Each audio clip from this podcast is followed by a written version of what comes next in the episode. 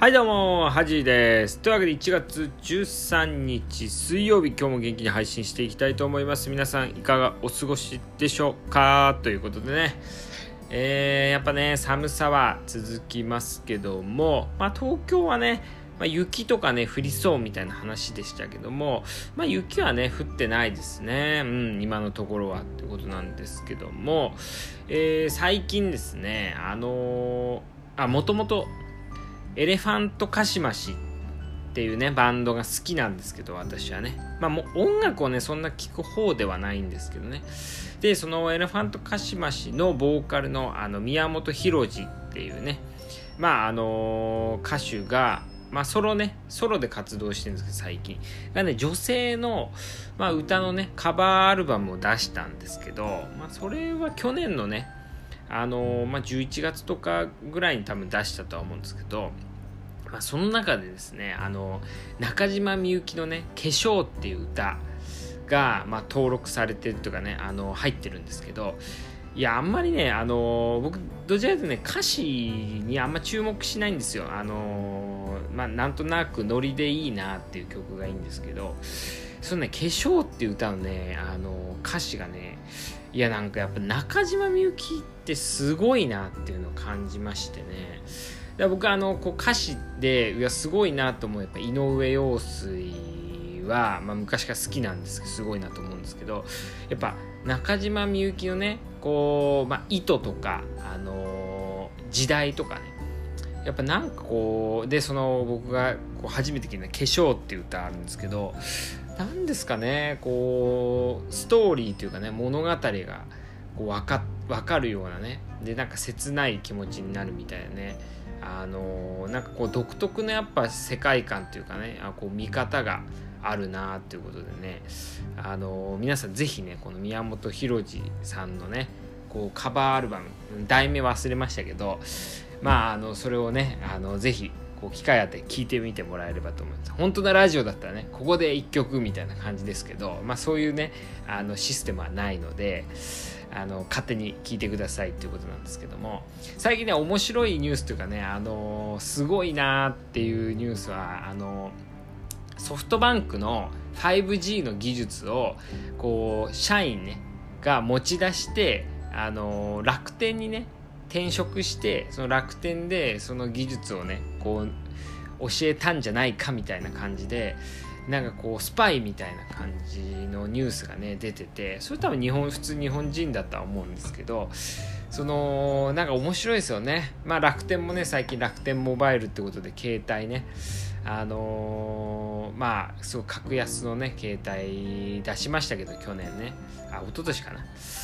でもなんかその 5G のソフトバンクのこう技術をね持ち出して楽天に持ってくみたいなね。日本国内でそういうスパイみたいなね活動してるのが面白いなと思いますけど。皆さんね携帯何使ってますかね？まあ僕はドコモなんですけども結構ね最近格安 SIM を使ってる人も増えたと思ったら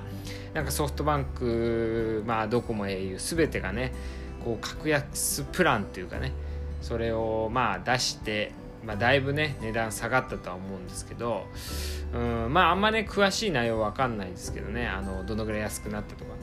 でもやっぱねあのー、菅さんがね、まあ、国の方がかなりね圧力をかけたっぽいんで、まあ、結構ね独占企業ではありますよね。あのー、やっぱ携帯の事業っていう。で楽天が参入したと思ったらねあの大手3社は値段下げたんで楽天はね結構大変かなとは思うんですけどまあその皆さんね携帯のプランとかもまあドコモとかね僕ドコモ使ってますけどまだあのー、こうまだ切り替えはできないんじゃないですかね。うん、でもまあかなりねお得だとは思うので皆さんもぜひチェックしてね。あのやっぱそれもあの店頭でのねあの申し込みはできなくて全部あのネットでねネットでしか受け付けてないみたいなんでさらにねこうネットできる人とできない人のやっぱ格差広がってくるなと思うのでこうパソコンとか、あのー、まあ、持ってない人はあんまりいないとは思いますけど、まあ、ノートパソコン1台でもねこう持ってもらえればと思います。僕がおすすめはね家にこうまあ余裕があるというかね家にこう物を置く場所の余裕があるんだったらもうぜひねデスクトップのパソコンをね買うとねかなりこうパソコンをね触る機会が増えると思うので、うん、そうなるとやっぱ嫌でもねいろんなこうシステムには少しは詳しくなる。僕もめちゃくちゃ機械音痴だったんですけど、まあ、普通ぐらいにはなったかなと思いますねデスクトップ。僕はあのノートパソコンデスクトップ持っててでデスクトップが、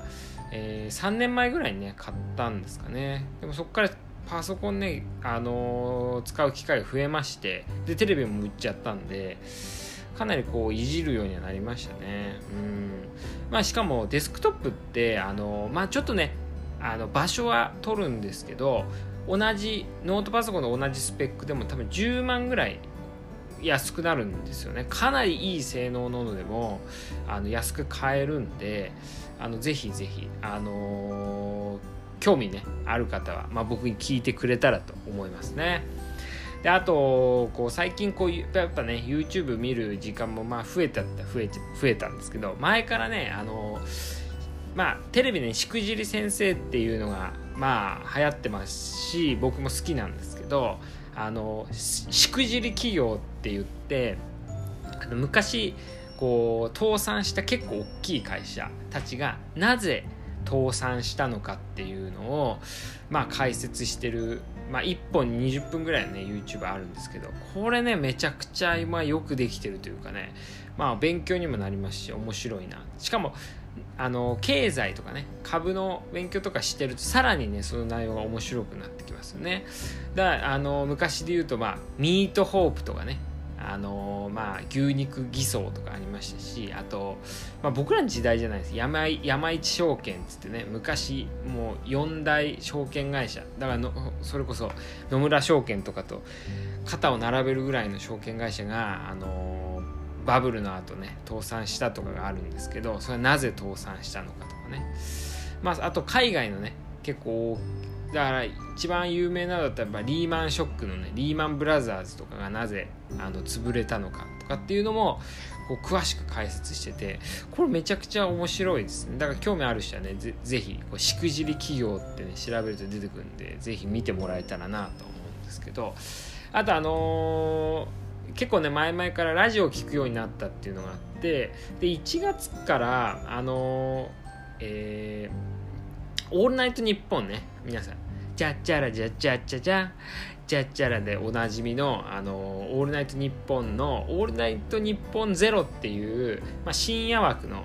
ラジオがあるんですけど、それは結構ね、若手芸人が、あの、やってまして、えっ、と、まあ僕も深夜はね、直接聞いてるわけじゃないです。けど、YouTube に上がってるのとか、ラジコとかで聞くんですけど、えっ、と、今で言うとね、あの、鬼越トマホークとか、あとは、あの、M1 でね、優勝したマジカルラブリーとか、